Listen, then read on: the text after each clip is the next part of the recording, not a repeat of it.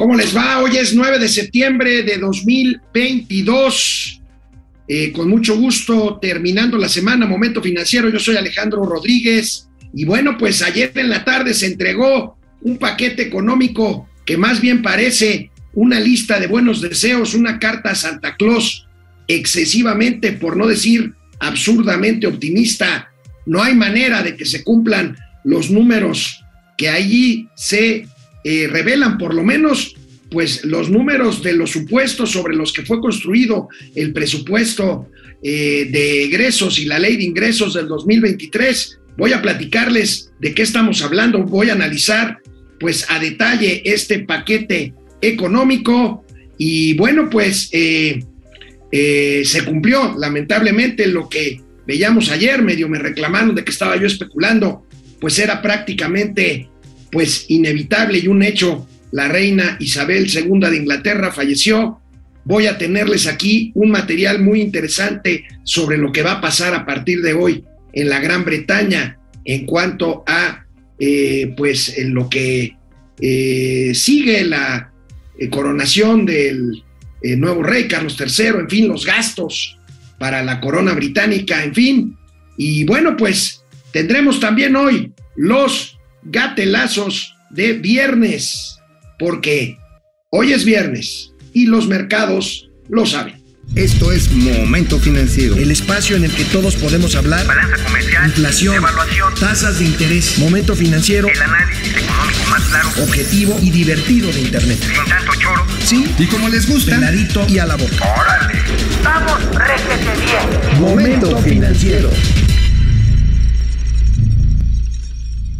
Bueno, pues ya me regañó aquí mi productor y tiene toda la razón. También les tengo que informar que esta madrugada fue aprobado en el Senado de la República, la pues terminó, ya lo habían aprobado los diputados, ahora fueron los senadores.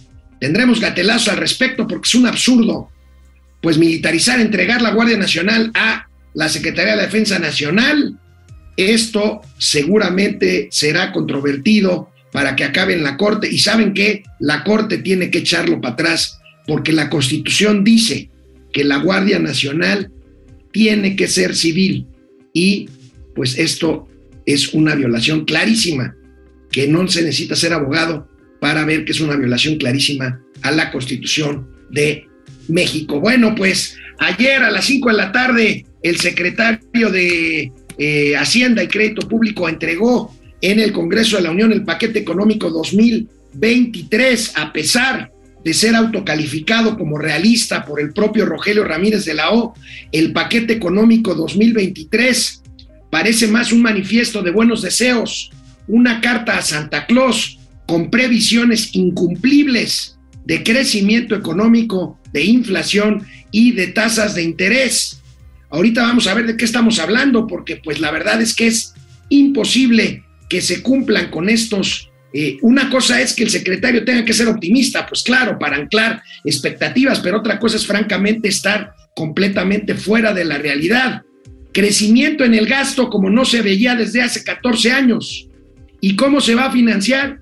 Pues como se los advertimos, será financiado con más deuda y con déficit fiscal, porque el dinero ya no alcanza. Pero bueno, antes de entrar a los números, a los números, pues vamos a ver cómo se ve, cómo se ve, valga la redundancia, en la prensa. Por supuesto, esta no se las voy a pasar porque qué flojera la jornada, pues dice que es un presupuesto realista, social, maravilloso. Pero bueno, el financiero, el financiero presenta haciendo un presupuesto muy optimista, criterios, prevé crecimiento. Fíjense, aquí empezamos. 3% de crecimiento para 2023, cuando las expectativas generales si bien, si bien fueran optimistas, ubican 1.6, 1.7% para el año que entra. Hay quien asegura que el año que entra se crecerá arribita del 0%. Bueno, pues promete política de prudencia fiscal y sin embargo se incrementa el déficit. Y bueno, pues reforma el pasquín inmundo, pues es todavía más directo y más agresivo. Proponen más gasto, ahorita vamos a ver cuánto, con deuda aunque digan que no. Prioriza gobierno, programas sociales, tren Maya, dos bocas y otras obras hidráulicas. Y bueno, aprietan recaudación. no va a haber nuevos impuestos, pero el SAT va a seguir apretando. Yo no sé si todavía tenga margen, ellos dicen que sí. ¿Saben cuál es el secreto? El precio del petróleo. El precio del petróleo lo ubican para calcular el presupuesto en más o menos 60, 63 dólares eh, por barril.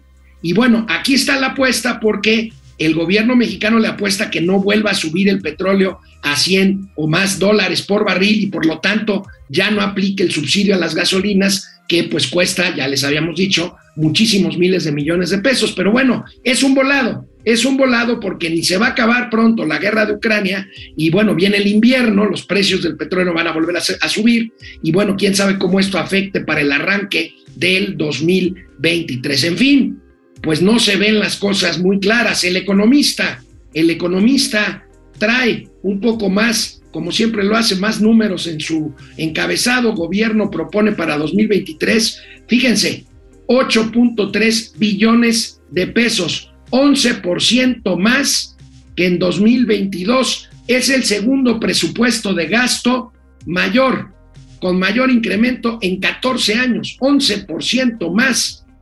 Apoyos a jubilados, personas mayores y deuda recibirán un tercio del total. Ahí está. Ahora, claro, por el lado de los ingresos, estiman que esto será de 7.1 billones de pesos, menos ingresos que gasto. Aquí es donde aumenta el déficit que decíamos que no había de otra. No había de otra. Ahorita vamos a ver cuánto sube el déficit y los ingresos, pues estos crecen 14, este, 14% las participaciones a los estados. Pues claro, ¿por qué? Porque es un año electoral 2023, aunque sean dos estados, Estado de México y Coahuila, los que se elijan, pues son previos al 2024, que es lo único que le importa al presidente Andrés Manuel López Obrador y a su gobierno fallido. ¿Por qué fallido? Porque no hay resultados.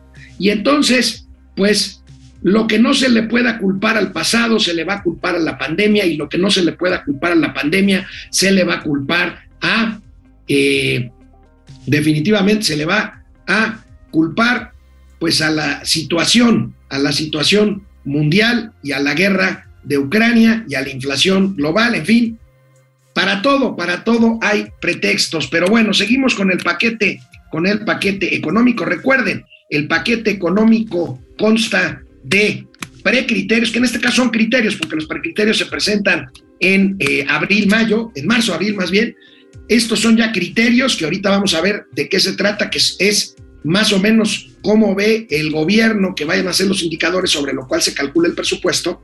Ese es lo primero. Lo segundo, la ley de ingresos, que es cómo va a captar dinero el gobierno federal.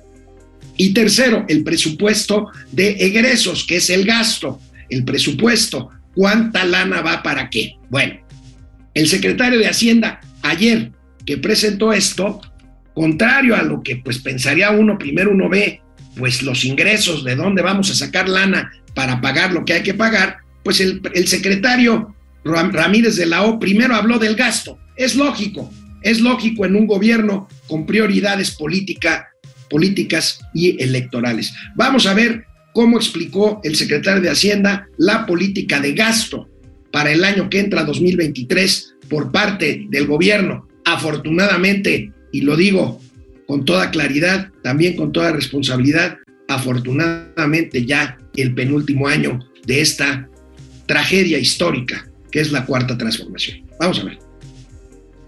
Así, el proyecto de presupuesto de egresos de la Federación para el ejercicio fiscal 2023 se ha realizado bajo los principios de austeridad, eficiencia y racionalidad en el gasto, siendo congruente con los ingresos variables y variables macroeconómicas, todos en balances sustentables, presentados en los criterios de política económica de 2023. En este contexto se priorizan en el presupuesto la inversión social y los proyectos que impulsan la inversión física, así como la salud, la seguridad, la educación para favorecer el bienestar económico y social, con una base de finanzas públicas sanas y sin desequilibrios macroeconómicos. Para generar las condiciones que permitan una mayor cobertura de beneficiarios en los programas sociales, destaco lo siguiente. Se refuerza el programa Pensión para el Bienestar de las Personas Adultas Mayores, proyectando que alcance 6 mil pesos bimestrales en 2024.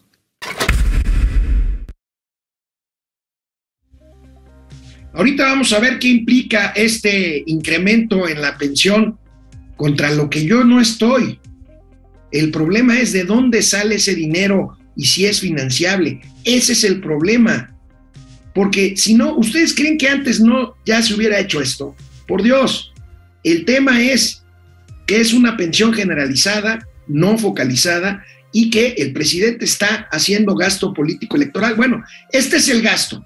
Habló el, secretario de Hacienda de criterios sobre los cuales se calcula este gasto, ahorita los vamos a ver, eh, pero pues que no son nada realistas, aunque él diga lo contrario. Ahora, este es el tema primero del gasto.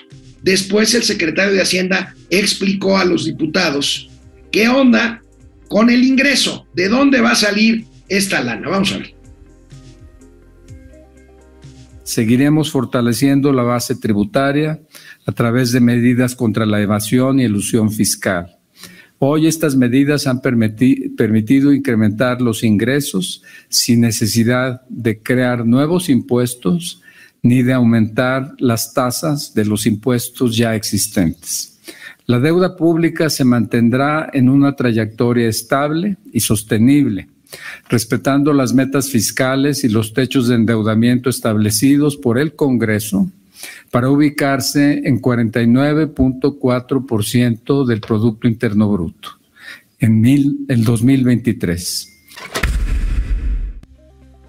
Bueno, pues ahí está, ahí está la señal de televisión de la Secretaría de Hacienda y Crédito Público ayer que entregó este asunto. Pero bueno, vamos viendo, vamos viendo los horrorosos detalles. Vamos viendo los horrorosos detalles de locos, de locos de verdad. Mire, ahí está. Según estos criterios, el programa económico se basa en que el Producto Interno Bruto va a crecer 3% en el 2023. Le bajaron a la estimación de lo que va a crecer 2022. Faltan ya pocos meses para que termine 2022. En 2022, si bien nos va, el crecimiento va a ser de 1.8%. Aquí siguen calculando 2.4, claro, lo traían en 3 punto y pico. Bueno, 3% en el año 2023, perdónenme, es imposible, es imposible como se ven las cosas, 3%. Inflación, fíjense, la quieren bajar este año, vamos en 8, ¿en cuánto vamos? Ayer, ayer reportamos inflación, vamos en 8.7. ¿Creen o quieren creer o quieren engañar que la inflación va a bajar un punto de aquí a fin de año? imposible. Y que de sopetón va a bajar el año 2023 3.2%. Esto no se lo cree ni Gerardo Esquivel, por Dios. Tipo de cambio 2060. Pues ahí el tipo de cambio es un poco más difícil ver este tema, pero también se ve difícil que esté ajeno a volatilidad por otras causas, entre otras, entre otras, eh, pues alguna eh, sorpresa que pase en el mundo, en un mundo convulso. Tasa de interés creen que va a estar en 8.50 el año que entra. Se ve difícil cuando este año podría llegar hasta 10%, como lo hemos comentado aquí. La cuenta corriente como proporción del PIB, menos 1.2. Bueno, mezcla mexicana, lo que les decía, 68-70. ¿Y qué van a hacer si esto brinca otra vez arriba de los 100 dólares? Este año la calcularon por ahí de este, 53 dólares, 55 dólares y tuvieron pues un gran margen que fue devorado por el subsidio a las gasolinas. Y fíjense, dice el gobierno que van a producir 1.872.000 barriles diarios del petróleo. ¿Saben qué? También imposible, también imposible. Y no es que uno no quiera, es que es la realidad. Ahorita andamos sobre uno y medio, unos 600. No hay manera de crecer esto. Claro, quieren seguir exportando, pues no que ya no iban a exportar, no que ya todo iba a ser para consumo interno, pues claro, la refinería Dos Bocas no va a refinar un solo litro de gasolina en este, en este año. Bueno, este es el supuesto o los supuestos sobre los que se construyó el presupuesto. La verdad es que son demasiado optimistas, por no decir completamente irreales. El déficit, el déficit está estimado en 3.6%, ya está por encima de niveles de semáforo amarillo. 3.6%, ¿qué quiere decir? La diferencia entre lo que se ingresa y lo que se gasta.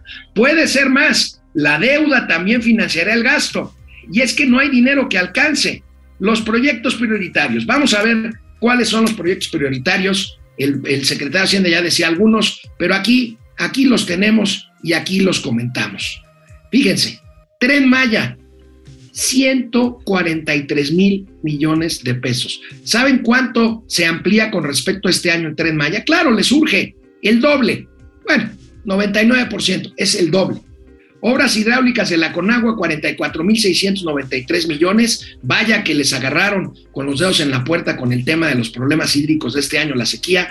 Construcción y mantenimiento de infraestructura, 28.700 millones de pesos. Tienen 7.600 para el Istmo de Tehuantepec. Y el tren interurbano México-Toluca, el que dejó inconcluso Enrique Peña Nieto, 7 mil millones de pesos. Quieren echarle la carne al asador para ver si lo terminan. A ver si es así. Estos son los proyectos, los programas prioritarios. Los programas prioritarios, ahí tenemos pensión para adultos mayores. Esto es una barbaridad, una locura que nos lleva a una crisis fiscal. 335 mil 499 millones de pesos. Fíjense nada más el tamaño de esta cuestión que es absolutamente y meramente electoral. Lamentablemente, insisto, una pensión generalizada, una pensión que la puedo recibir yo, que afortunadamente, o muchos que afortunadamente no necesitan esa pensión. Programas de becas, 83 mil millones de pesos. Sembrando vida, 37 mil millones. La escuela es nuestra, 27 mil millones. La escuela es nuestra, este dinero que también es electoral, porque es dinero que dice el presidente, es para mejorar las escuelas. Oye, pero ya, ya no existe el programa de escuela de tiempo completo. No, pero el dinero se los damos a las escuelas para que cada quien compre la comida para quien se quede hasta el turno vespertino. Este es un tiradero de dinero. ¿Quiénes son los ganones? Pues líderes de padres de familia, líderes sindicales que ahí están, pues con esto, ¿qué creen que van a hacer? Van a hacer política. ¿Y van a hacer política para qué? Para buscar votos para Morena, pensión para personas con discapacidad, 24 mil millones de pesos. Ahí tenemos esto, esto de este paquete económico 2000, 2000, este, 2023. Pero bueno, ¿por qué te ríes, Mauricio Flores Arellano? Ah, pues porque estoy aquí con, acompañado de muy, muy buena compañía, valga la redundancia. Acompañado de muy buena compañía, valga el cielo. Bueno, dos damas y un almirante aquí en la Secretaría de Marina. Ya después les platicaremos aquí a las órdenes, mi general. Pero, ¿qué onda mi contigo? Almirante. Nada, estoy aquí desmenuzando el presupuesto. ¿Qué Uy, opinas, amigo? Es una, es una carta a Santa Claus. ¡Qué Mira. horror! Oye, si vamos a crecer 3% el año que entra, tú y yo, No, bueno, tú y yo vamos a, a- a- a ligarnos a Salma Hayek y a este. cuando yo ya conozco a Sammy Hayek, ¿eh? Ya, yo ya soy amigo no, hablo de del ligarnos. todo México, ¿eh? Yo ya soy amigo del suegro de México. Bueno, amigo, Vamos. para poder revisar la- el cálculo de finanzas públicas, un comentario tuyo sobre el presupuesto 2023, el paquete Eh, económico, pues. Ahora sí que el secretario Ramírez de Lao entregó el paquete, amigo. entregó el pack, entregó el pack, pero esos packs que no me gustaría ver porque está construido sobre supuestos muy heroicos, man. A ver, crecer 3.2%, híjoles, si va al 1.2 en el mejor de los casos, pero aguas, lo que estábamos comentando, amigo, el déficit lo van a estar soportando con deuda. 1.1 Claro.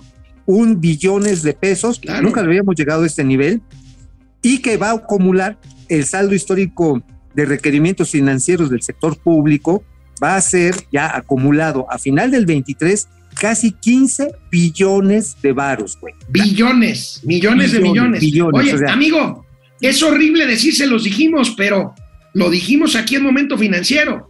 Crece el déficit dijimos. fiscal, se acerca al 4% el déficit fiscal. y crece la deuda, aunque nos Mira. digan que no crece la deuda. No, pues es que dicen, no es que me lo aprobó el Congreso, pues es como cuando le pides la tarjeta de crédito a tu papá cuando era chavo, te la pide tu hija, y dice, pues sí, gástate, úsala, y ya cuando te llega el estado de cuenta, el susto que te llevas, viejo. Ese es el problema, porque la deuda se está tomando supuestamente para proyectos productivos.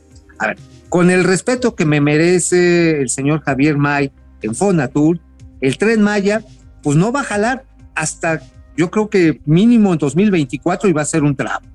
Ahora, la refinería de dos bocas, viejo, si refina el primer barril también hacia 2024, va a ser, y además ya con un costo de 13.700 millones de dólares que dijo el señor Cornejo, el señor Conejo Blas, allá el encargado de las obras en dos trompas, perdón, en dos bocas, pues resulta que, este, que ya la tasa interna de retorno, la TIR, ya se fue a 14, 15%.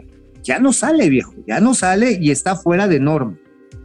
A ver, mi querido Davo, ponnos la gráfica de finanzas Echen, echen públicas. la gráfica, eh, ponnos la gráfica de finanzas Ay. públicas, por favor. ¿Ya está? ¿No la veo? Ahí está ya. Ay, sí, ya, Mira, ya la vi. amigo, amigo, híjole. Sí, Te la Pues mira. busco, te la encuentro. No, amigo, mira, ingresos. ingresos crecen 9%, casi 10%. Pero el gasto crece 11%, amigo. Ahí está el déficit y ahí está la deuda, amigo. A ver, amigo, esto no es por recordárselo a los más jóvenes, pero esto era más o menos las finanzas públicas tipo Jolopo, José López Portillo. O sea, avientas el gasto y crees que los ingresos te van a alcanzar.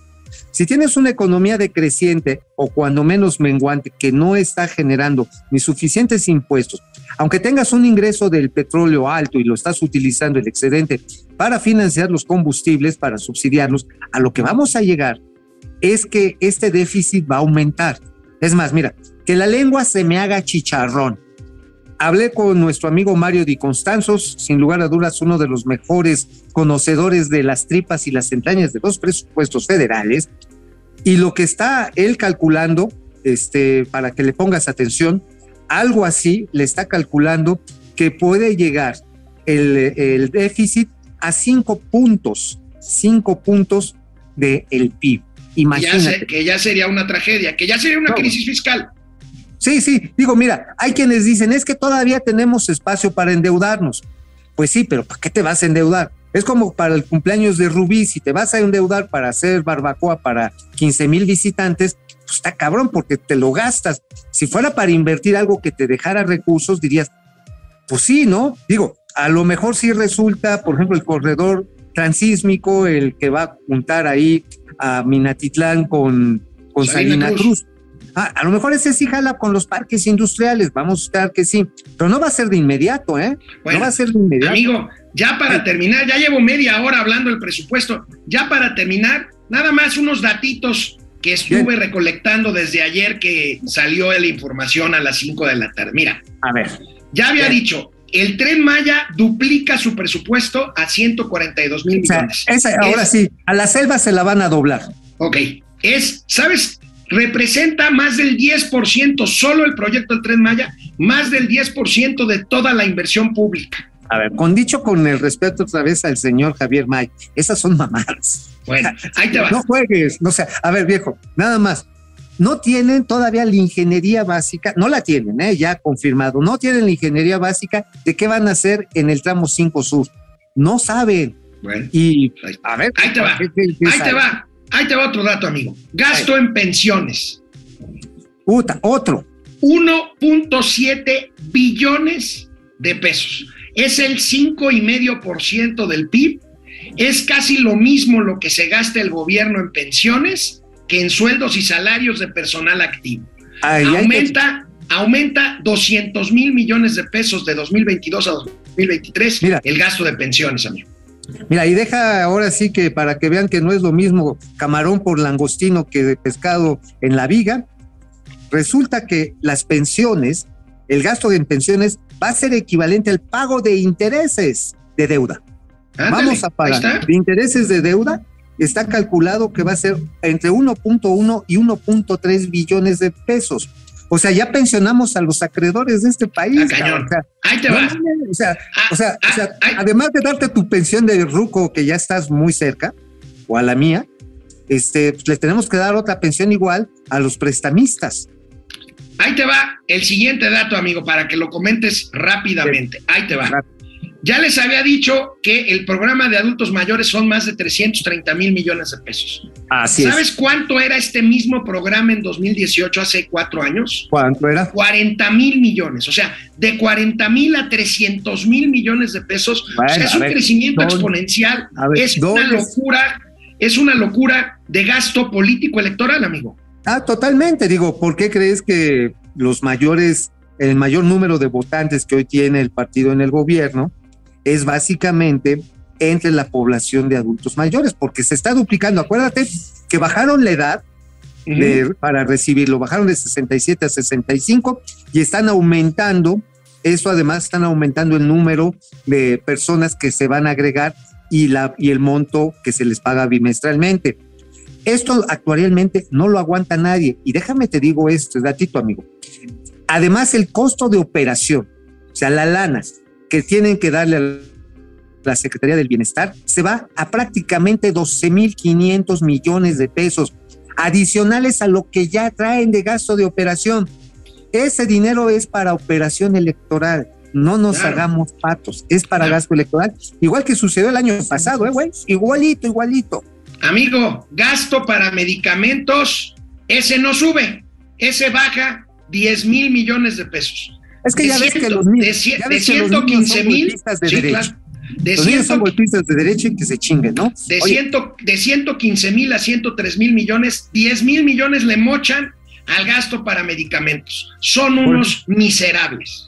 Bueno, espérate, deja, deja, no, no, no, no te metas con los, la- las criaturas de Víctor Hugo, el gran escritor francés. Pero sí te voy a decir que, por ejemplo, el gasto agropecuario, no sé si lo tengas ahí a la vista, el gasto agropecuario sube prácticamente 20%, pero es básicamente el, a donde sube exponencialmente, prácticamente 30%, son en los apoyos directos que se le da. No es productividad, Cayó, es son subsidios. Son cae más que subsidios. 20%.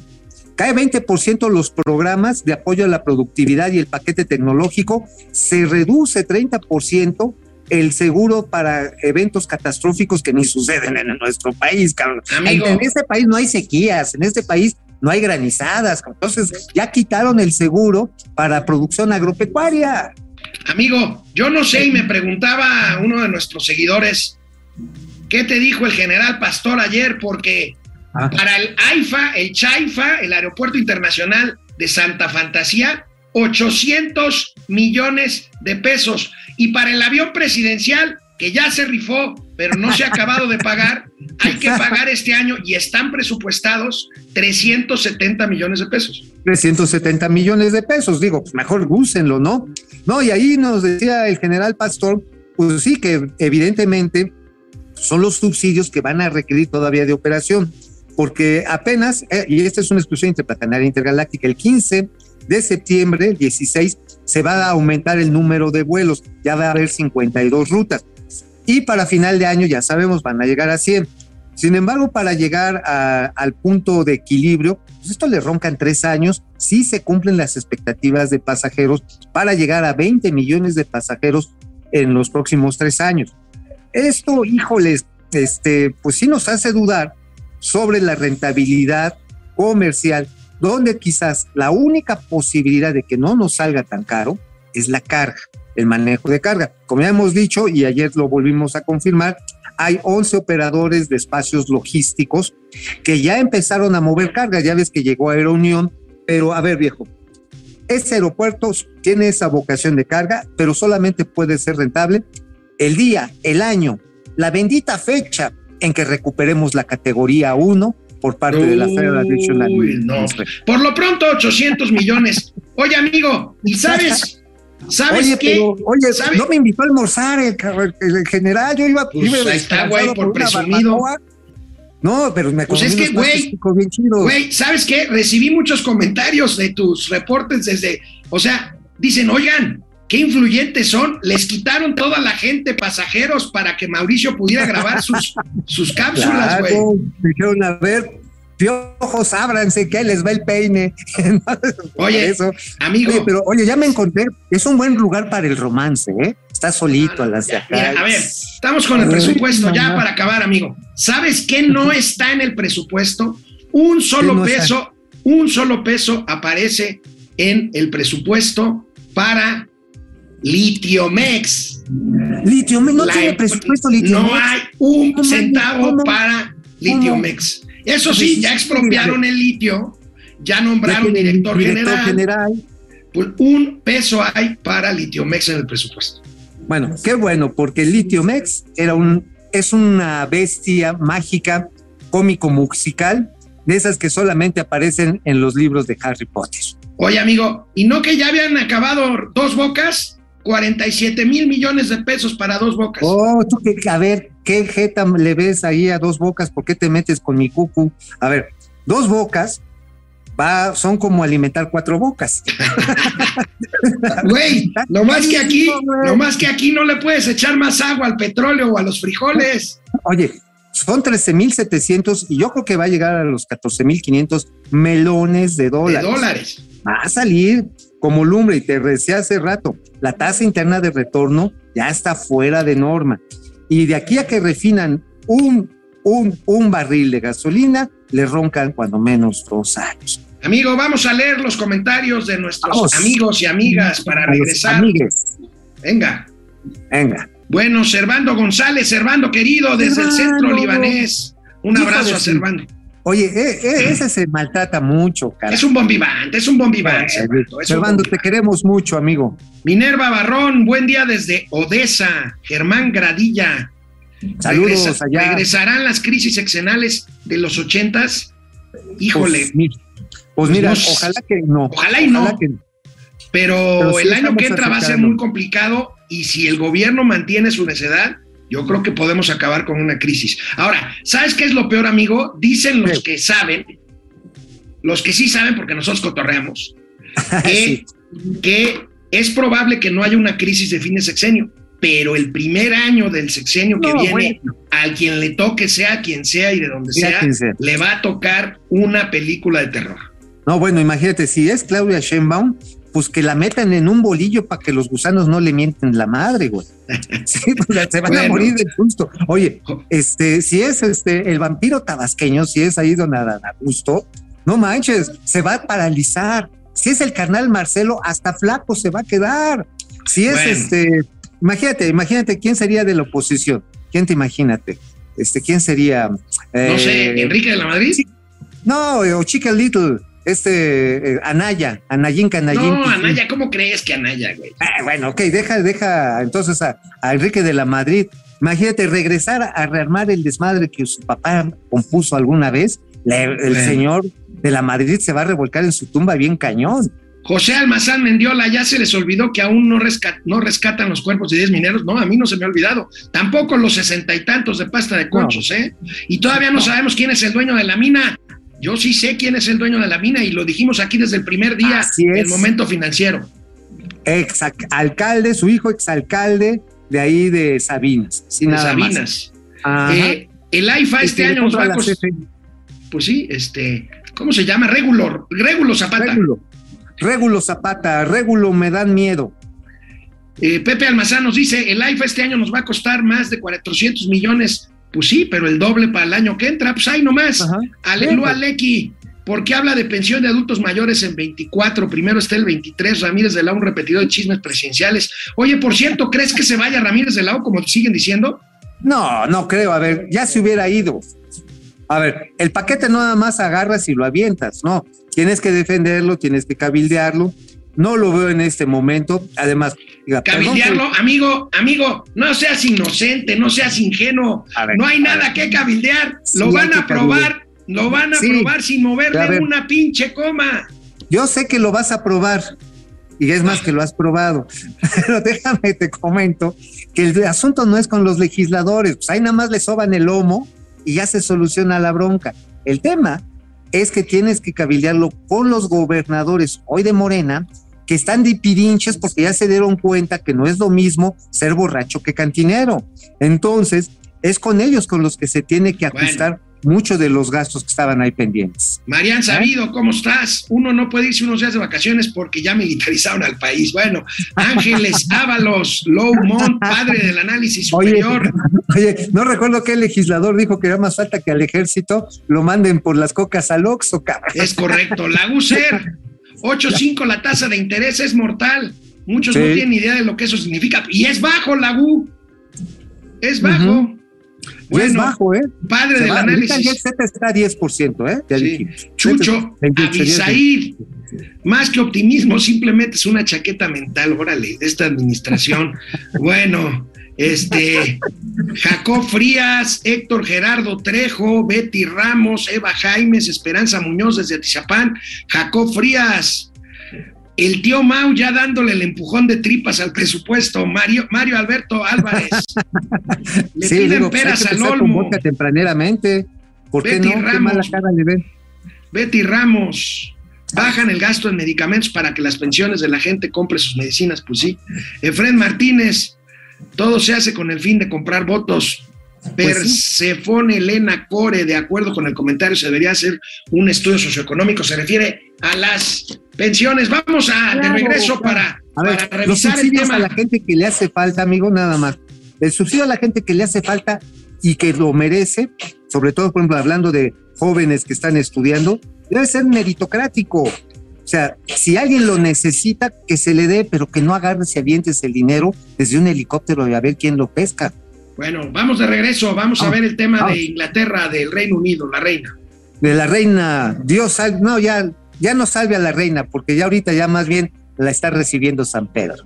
Bueno, amigo, ayer me tocó dar la nota del tema de la reina. Eh, por Eh. supuesto, fui muy cuidadoso. Me reclamaron porque decían que estaba especulando con que la reina ya estaba muerto y con, con muerta. Y con todo respeto, amigo, tengo que hacer un chiste. Se van a enojar conmigo, pero, pero, pero bueno.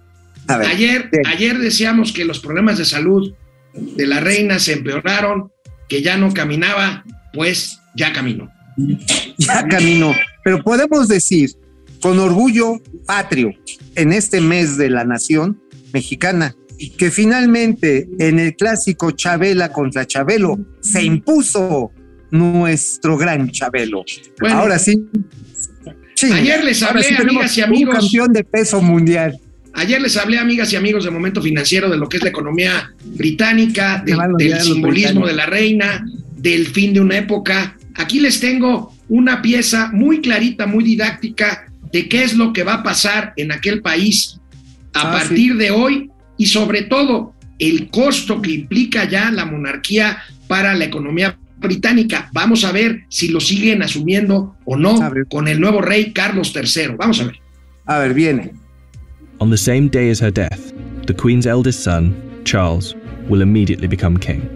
And it's reported that the stock exchange, businesses, and shops across the UK will likely close for the day out of respect. The day after the Queen's death, on a live stream, Charles will make his first official speech as king. And the government will swear its allegiance to the sound of a 41 gun salute in Hyde Park, London. After that, King Charles, if this is the name he so chooses, will set off on a UK tour, visiting the leaders of government in the capitals of each country Edinburgh, Belfast, and Cardiff, before returning to London. During this period, TV channels will play the many documentaries already made in the Queen's honour, and the BBC will refrain from playing comedy shows as a sign of respect until after the funeral. Four days after her death, the Queen's coffin will be led on a military procession from Buckingham Palace to Westminster Hall. Here she will lie in state over the next four days, and after which King Charles, family, and dignitaries will pay their respects. Then the doors will open to likely hundreds of thousands of people queued up outside.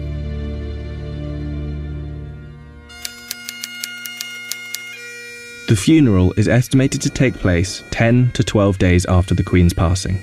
But one thing is certain the day of the funeral will be an official bank holiday for the whole of the United Kingdom. The stock exchange will close for a second time in under two weeks, and many businesses will follow suit.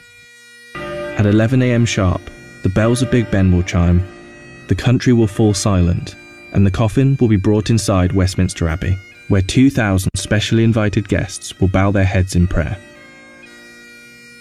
After the service, the coffin will be taken to Windsor Castle, and then finally to St George's Chapel, where Queen Elizabeth II will likely be laid to rest next to her father, King George VI. Likely within a year after the funeral, an official coronation for King Charles will take place on yet another bank holiday.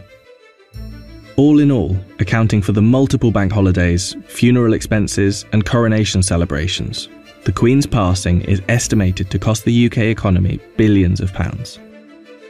In addition, hundreds of changes will happen across the UK in the months to come.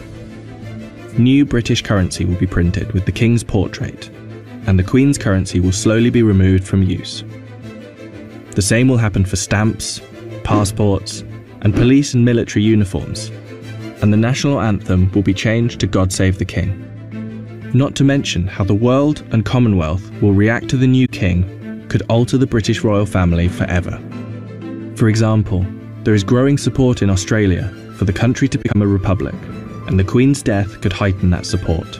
This could lead other countries to follow suit, which would almost certainly weaken the British monarchy.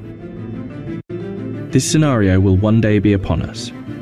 Operation London Bridge will be triggered, and arguably the biggest funeral of our lifetime will be witnessed around the world. This will be the end of an era.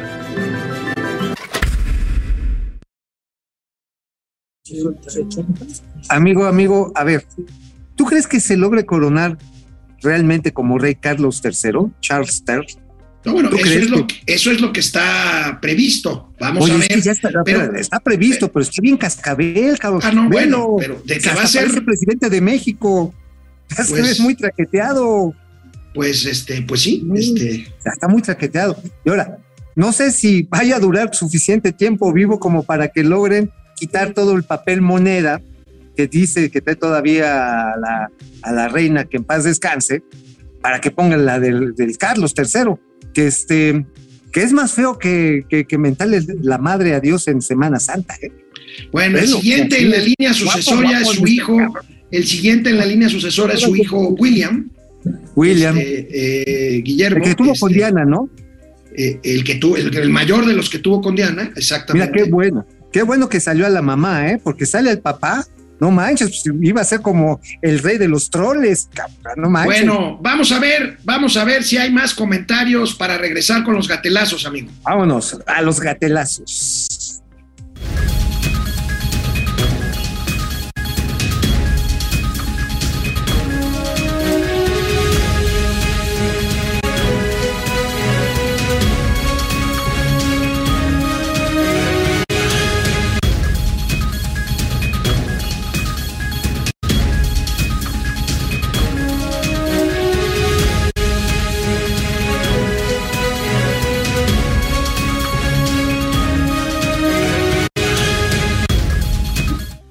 Mario Alberto Álvarez dice, México no va a estar presente en los sepelios porque no tenemos dignatarios en Londres. Bueno, sí tenemos, lo que pasa es que Hay embajada, ¿no? eh, es la que fue secretaria de, de Medio Ambiente, este González Blanco. Uy, La no, que dice, bueno. la que La dice, señora pasa en blanco. la que dice, this is September. Oye, esa sí no mastica bien el inglés, ¿verdad? Hay que ver, no, bueno, este, yo creo que lo habla bien, nada más que quiere hacer el acento británico, por eso te digo del Ay, September. Por favor, le sale, September. le sale como champurrado. Bueno, además, pues le carga la maleta al hijo del presidente cuando va a Londres. Oye, y, el hijo y del bueno, pues- presidente irá a estar presente ahí en el, en los funerales, digo, ya de Pedis, digo, ya que, que, que le lleven unos tamalitos de chipilina a Carlos III. Pues vamos a ver qué pasa con esto. Leonora Patti, el, el reinado de Carlos. tatemado, un Le- ofrenda Leonor- de las Leo- repúblicas tropicales al Leonor- nuevo rey. Leonora Patti, déjame hablar, carajo. Leonora No, Patti Jr. El reinado de Carlos III será muy corto, sin duda. Cacó Frías. Ja, ja, ja, el tocayo gobernaría. Ahorita vamos a ver un gatelazo de esto. Raimundo Sí. Velázquez Hidalgo, buenos días, tíos financieros. ¿Cómo Aunque sea tarde, pero aquí presente, Leonora Patti Jr., aguas con los ya cambios estamos financieros. echando vodka, ¿eh? Es viernes Ah. y el cuerpo lo sabe. Aguas con los cambios financieros que se aproximan con el deceso de la reina. Tiene razón, ¿eh? van a cambiar las cosas, amigo. Es probable, ahora hay que ver el papel de bisagra que tiene la monarquía entre los representantes laboristas, los, los representantes conservadores, las nuevas corrientes partidistas que están surgiendo y también el equilibrio que han logrado durante, pues envidiablemente, 400 años los sistemas de representación popular, ya sea los Tories o los Commons. Será muy interesante ver, ahorita veíamos en este documental, será muy interesante ver si Australia y Canadá, por ejemplo, eh, mantienen, digamos, su lealtad como estados asociados ahora eh, al rey al rey Carlos III, ¿no? Vamos a ver, y pues esto tendrá tendrá circus, vamos a ver qué papel eh, toma la Gran Bretaña en el concierto internacional de naciones. En fin, muchas este, consecuencias. Leonora Patti Jr., gracias. José Almazán Mendiola. En Tampico, un beneficiario del programa de adultos mayores llegó al Banco del Bienestar a cobrar su pensión a bordo de una camioneta BMW. Pues sí. pues, a ver, a ver, quien recibe una, una pensión de esas no necesariamente es el que la necesita. Es por eso que se requieren padrones ciertos, no padrones este, manejados electoralmente. Oscar Márquez, se habla mucho de la crisis del salinazo, pero con este gobierno la crisis será mucho mayor cuando se vayan. Seguro será Dubai. Marta Carrera, Martita, ¿cómo estás? Qué bueno. Vámonos, vámonos con los Vamos a los gatelazos, que ya es viernes. Oye, amigo, pues este decía yo que se aprobó anoche, en la madrugada de hoy, en el Senado, el tema de la Guardia Nacional que se va al ejército. Ah, qué de maromas. Mira nada más, este senador chiapaneco, Eduardo Ramírez, Ay, sí, simplemente dice, pues sí vamos a violar la constitución, pero por, y que se vaya una buena cremita. pero por una buena causa. se va a poner morada, cabrón. Oye, vamos a violar la constitución, pero por una buena causa, manito. Mira. A ver, viene. Pero como nuestra discusión no va a ser solamente de corte jurídico, sino de corte político y social, yo no podría pararme frente a mis paisanos de Chiapas y decirles que fui en contra por mi formación de abogado, por mi formación de derecho. No, yo represento a un sector importante de la sociedad en Chiapas. Voy a votar a favor haciendo a un lado lo que aprendí por la justificación social que se tiene y que se vive en el país. Por eso esta iniciativa la vamos a acompañar. Sé perfectamente que hay una crítica sistemática al presidente por esta iniciativa. López Obrador es un mentiroso. Que no venga aquí, que no venga aquí a insultar. Nosotros queremos paz y vamos a defender nuestro partido. Me los encuentro en la calle, los colectivos, el reclamo en las redes, pero estoy dispuesto a asumir este compromiso porque yo quiero que la Guardia Nacional tenga esa fortaleza de las Fuerzas Armadas. O sea, ¿Qué cosa, amigo? O sea, me paso por los tompiates, me paso por el arco del triunfo, la constitución, y lo sé. Ahora sí, como te decía, sí la estoy violando y no se va a poner cremita, se va a poner morada y le va a gustar. Bueno, amigo, gracias a nuestro querido, gracias a nuestro querido amigo Amado Avendaño por esta edición que nos mandó. Y bueno, pues el siguiente Oye, amigo, mira, ¿ya viste? ¿Ya viste?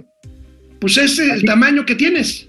Es lo que te gusta, el camarón en lugar de que langostino. Bueno, en la guerra de los lambiscones, amigo, anoche aquí otro senador, otro senador de Morena, Alejandro González Yáñez. Ven nada más esto. Ay, bueno. A ver, arrástrate, Alex. De seguridad y protección ciudadana. Estamos listos para ganar este debate. Estamos listos para ganar la votación de hoy y estamos listos para el litigio que van a presentar en la Suprema Corte de Justicia de la Nación. Porque nosotros no queremos ganar la guerra, nosotros queremos ganar la paz. Y que nunca se les olvide el comandante supremo de las Fuerzas Armadas es un civil, el mejor civil, y se llama Andrés Manuel López Obrador. Es cuanto. Muchas gracias. Gracias. Oye, camarada, Este, ¿cómo se llama este senador? Este senador se llama Alejandro González Yáñez de Morena. Ah, pues más bien sería Alejandro González Muerde. Pero muerde la almohada bien cabrón. O sea, no manches. Oye, o sea, oye, política de hace 40 años, qué horror, qué horror. Sí, oye, oye, amigo, ¿sí te, acuerdas, ¿te acuerdas cuando decían, porque el gran ciudadano, el ungido del pueblo, el gran sol dirigente, hermano, camarada, amigo?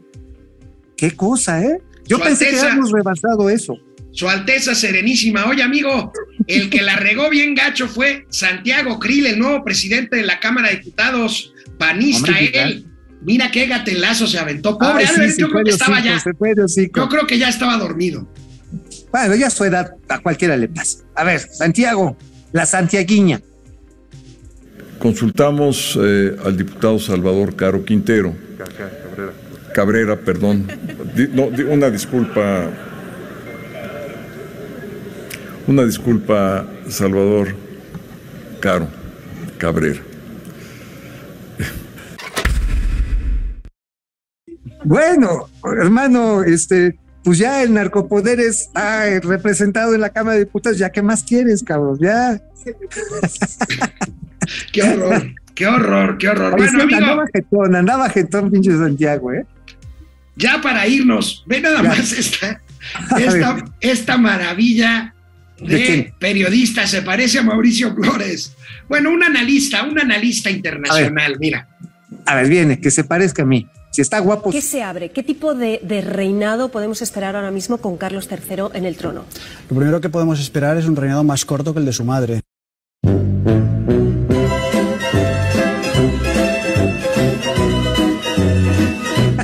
No, A pues ver. sí, sí, pues sí. Pues lo sí. dijiste hace rato, güey, es Mauricio Flores. Lo podemos Pues sí. volver a ver. Mauricio Sí, Flores con acento de baturro. A ver, Tavo, por favor. Malines. ¿Qué se abre? ¿Qué tipo de, de reinado podemos esperar ahora mismo con Carlos III en el trono? Lo primero que podemos esperar es un reinado más corto que el de su madre.